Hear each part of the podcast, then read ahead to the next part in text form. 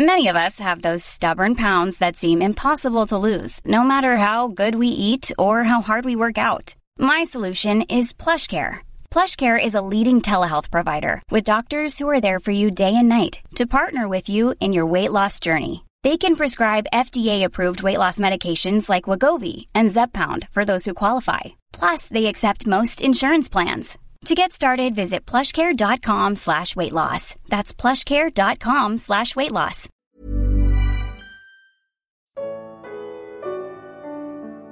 Qual o seu interesse em Jesus? Evangelho de Marcos. Comentário de Mari Persona. Jesus e os discípulos saíram daquele lugar e atravessaram a Galiléia. Jesus não queria que ninguém soubesse onde eles estavam, porque estava ensinando os seus discípulos. Marcos 9, de 30 a 31. Havia coisas que ele queria confidenciar aos discípulos e não à multidão. Esta, esta multidão estava mais interessada em sinais, milagres e abundância de pão. Como diz Jesus, a verdade é que vocês estão me procurando não porque viram os sinais miraculosos, mas porque comeram os pães e ficaram satisfeitos. E enquanto estava em Jerusalém na festa da Páscoa, muitos viram os sinais miraculosos que ele estava realizando e creram em seu nome, mas Jesus não se confiava a eles, pois conhecia a todos, não precisava que ninguém lhes desse testemunho a respeito do homem, pois ele bem sabia o que havia no homem. João 6, 26 e João 2, 23 a 25. Se você se impressiona com multidões, promessas de prosperidade e milagres, ainda não entendeu que é com Cristo e com o seu sacrifício que deveria se ocupar, pois é com isso que os salvos se ocuparão nos céus. Um pouco antes, Jesus tinha levado Pedro, Tiago e João ao monte para que testemunhassem de uma visão do reino em glória. Ali as suas roupas se tornaram brancas de um branco resplandecente, como nenhum lavandeiro no mundo seria capaz de branqueá-las. E apareceram diante deles Elias e Moisés, os quais conversavam com Jesus. Marcos 9, de 3 a 4. Felizmente, Lucas nos revela de que falavam aquele, naquele cenário de glória. Mas os três discípulos estavam com tanto sono que devem ter perdido essa parte da conversa. Moisés e Elias apareceram em glorioso esplendor e falavam sobre a partida de Jesus, que estava para se cumprir em Jerusalém. Pedro e os seus companheiros estavam dominados pelo sono. Acordando subitamente, viram a glória de Jesus e os dois homens que estavam com ele. Lucas 9, de 30 a 32. A partida de Jesus significava sua morte, prestes a ocorrer. É esta importante mensagem que Jesus quer entregar aos discípulos agora. O Filho do Homem está para ser entregue nas mãos dos homens. Eles o matarão e três dias depois ele ressuscitará. Marcos 9:31. Será que o seu interesse neste neste é neste Cristo ou é em um Jesus entre aspas? Vendido pelos pregadores de prosperidade como se fosse uma espécie de talismã que oferece meras vantagens terrenas. Hum? Na eternidade, todos admirarão o Cordeiro como tendo sido morto. Apocalipse 5, 6. E você, qual é o seu interesse em Jesus? Hum? Jesus diz: O filho do homem está para ser entregue nas mãos dos homens, eles o matarão e três dias depois ele ressuscitará. Marcos 9, 31. O seu sacrifício era o tema da conversa com Moisés e Elias no monte. Os discípulos continuam sem entender, mesmo sendo judeus e criados numa religião que tinha como tema central o sacrifício de um cordeiro inocente para livrar o povo da escravidão e da morte. Antes de libertar os israelitas da escravidão do Egito, o Senhor havia ordenado que cada família sacrificasse um cordeiro e passasse o sangue nos batentes da porta. O sangue será um sinal para indicar as casas em que vocês estiverem. Quando eu vir o sangue, passarei adiante. A praga de destruição não os atingirá quando eu ferir o Egito. Êxodo 12, versículo 13. Da palavra passarei vinha o termo Páscoa cujo sentido era o de poupar da morte os que tivessem sido assinalados com o sangue de um cordeiro sacrificado. Todo judeu sabia disso desde a mais tenra infância. No entanto, os discípulos aqui ignoram o que Jesus lhes diz, mesmo que dois deles, originalmente discípulos de João Batista, tivesse, estivessem com João quando este viu Jesus passando e disse: Vejam, é o Cordeiro de Deus. Ouvindo-o dizer isso, os dois discípulos seguiram a Jesus. João capítulo 1, versículos 35 a 37.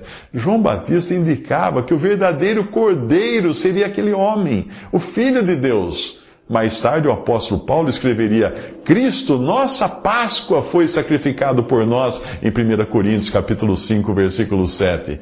No Egito, o Senhor instituiu uma festa para comemorar aquele livramento dizendo, dizendo assim: quando entrarem na terra que o Senhor prometeu lhes dar, celebrem esta cerimônia. Quando seus filhos lhes perguntarem o que significa essa cerimônia, responda-lhes: é o sacrifício da Páscoa ao Senhor, que passou sobre as casas dos israelitas no Egito e poupou nossas casas quando matou os egípcios. Êxodo 12, de 25 a 27. Dali em diante, você encontra a Páscoa no Novo Testamento sempre chamada de Páscoa do Senhor. Mas se você prestar atenção, nos evangelhos ela não é chamada assim. Ela é chamada de Páscoa dos judeus, não do Senhor. O que era para ser do Senhor, eles transformaram em algo deles próprios. Não existe uma Páscoa para a igreja, porque Cristo é a nossa Páscoa. Para a igreja, Jesus revelou a Paulo o memorial da ceia do Senhor, para anunciarmos a morte do Senhor até que ele venha. Mas a cristandade dividida acabou numa condição tão deplorável quanto a dos judeus. E hoje, cada um come a sua própria ceia. 1 Coríntios 11, de 20 a 21. Depois de Jesus falar aos discípulos de sua morte e ressurreição, que estavam prestes a acontecer, eles não entendiam o que ele queria dizer e tinham receio de perguntar-lhe. E chegaram a Cafarnaum. Quando ele estava em casa, perguntou-lhes o que vocês estavam discutindo no caminho, mas eles guardaram silêncio, porque no caminho haviam discutido sobre quem era o maior. Marcos 9, 32 a 34. Eu fui convidado uma vez para um debate num programa de TV, onde eu apresentaria as minhas razões para estar congregado somente ao nome do Senhor Jesus e outros tentariam justificar suas posições.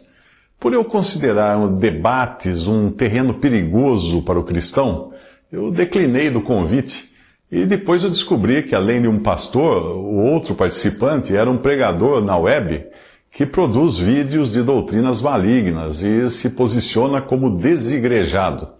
Na visão de alguém mal informado que assistisse o programa, eu e ele estaríamos no mesmo time. A Bíblia adverte: não se envolvam em discussões acerca de palavras, isso não tem proveito e serve apenas para perverter os ouvintes. Evite as controvérsias tolas e fúteis, pois você sabe que acaba, acabam em brigas. Ao servo do Senhor não convém brigar, mas sim ser amável para com todos, apto para ensinar, paciente, deve corrigir com mansidão os que se lhe opõem, na esperança de que Deus lhes conceda o arrependimento, levando-os ao conhecimento da verdade. 2 Timóteo 2, versículo 14 e versículos 24 a 25. Você poderá argumentar que no princípio os discípulos participavam de debates públicos, a diferença é que na época os debates eram entre cristãos e judeus ou pagãos. Hoje esses debates são entre, entre cristãos e cristãos.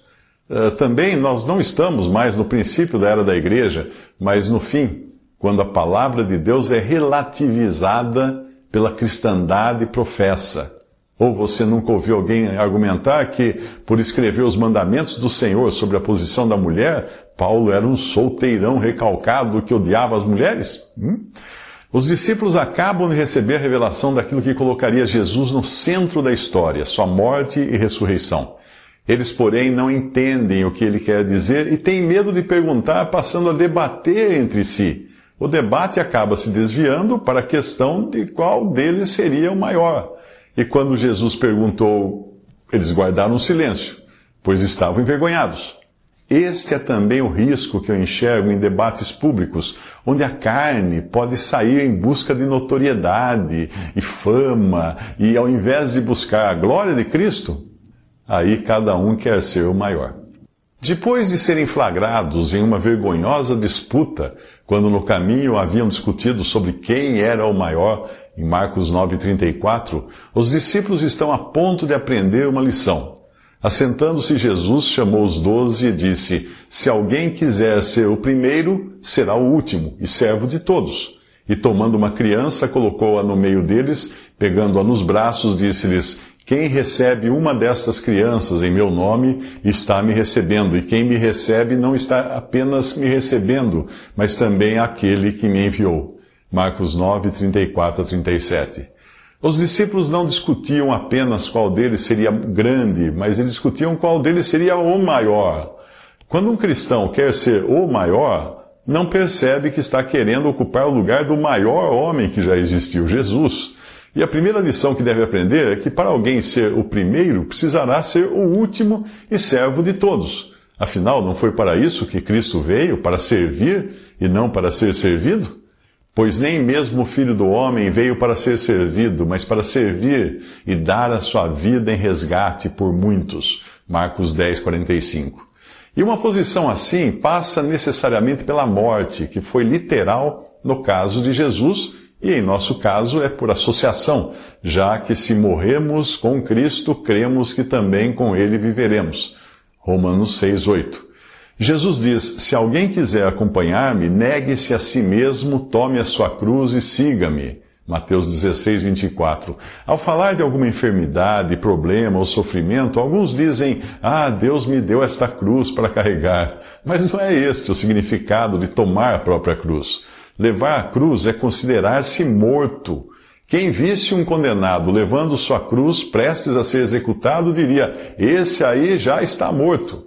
Se você realmente se converteu a Jesus, irá aprender que cinco vezes a cruz agirá sobre sua vida, e o número cinco é o que nos fala de responsabilidade.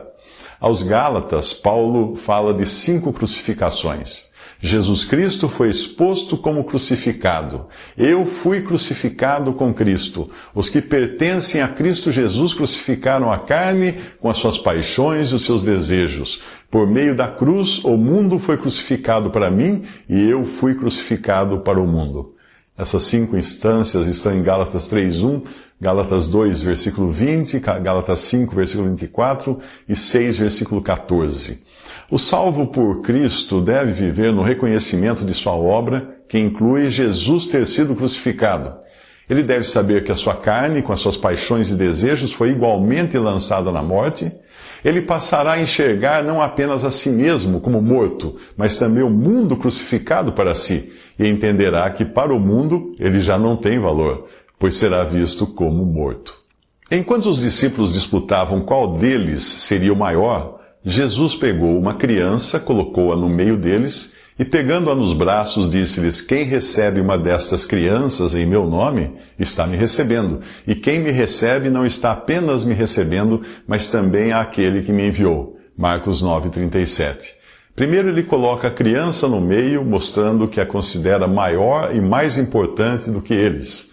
Depois a recebe em seus braços, abrigando-a não apenas no abraço do filho, mas também no abraço do pai. Milhões de abortos são praticados por quem não quer abraçar filhos que nunca são rejeitados por aquele que diz: Deixem vir a mim as crianças. Mateus 19, 14. Quer eles partam daqui por descarte ou não, continuarão abraçados pelo mesmo Senhor que os recebe no céu, para em todas as coisas Ele, Cristo, ter a primazia. Colossenses 1, versículo 18. Isso mesmo.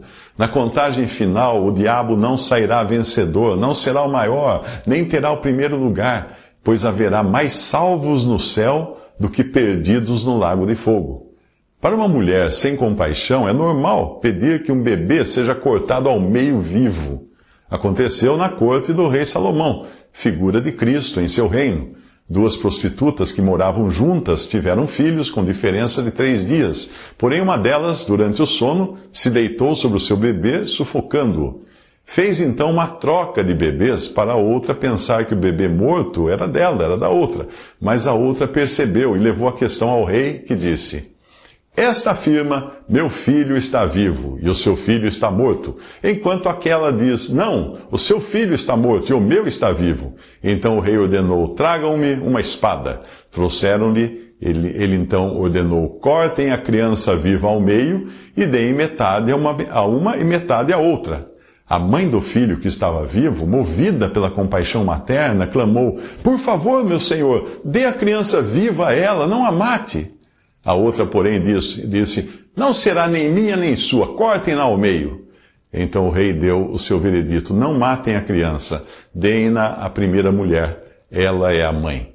1 Reis 3, 23 a 27. Que consolo saber que, por mais desprezados que sejam os indefesos, tenham eles sido descartados ou tenham eles falecido, amados por seus pais, eles partem daqui para o aconchego dos braços do Senhor para quem são todos igualmente preciosos. Que triste que alguns defendam a, ver, a versão moderna de falta de compaixão materna, de cortar crianças ao meio. Estava previsto que nos últimos dias ser politicamente correto incluiria ser sem amor pela família. 2 Timóteo 3, versículo 3.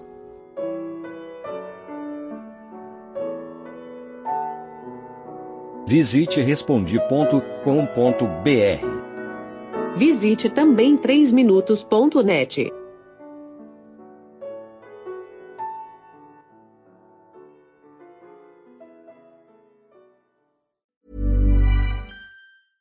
Mom deserves the best, and there's no better place to shop for Mother's Day than Whole Foods Market. They're your destination for unbeatable savings, from premium gifts to show-stopping flowers and irresistible desserts. Start by saving 33% with Prime on all body care and candles. Then get a 15-stem bunch of tulips for just $9.99 each with Prime. Round out Mom's menu with festive rosé, irresistible berry chantilly cake, and more special treats. Come celebrate Mother's Day at Whole Foods Market.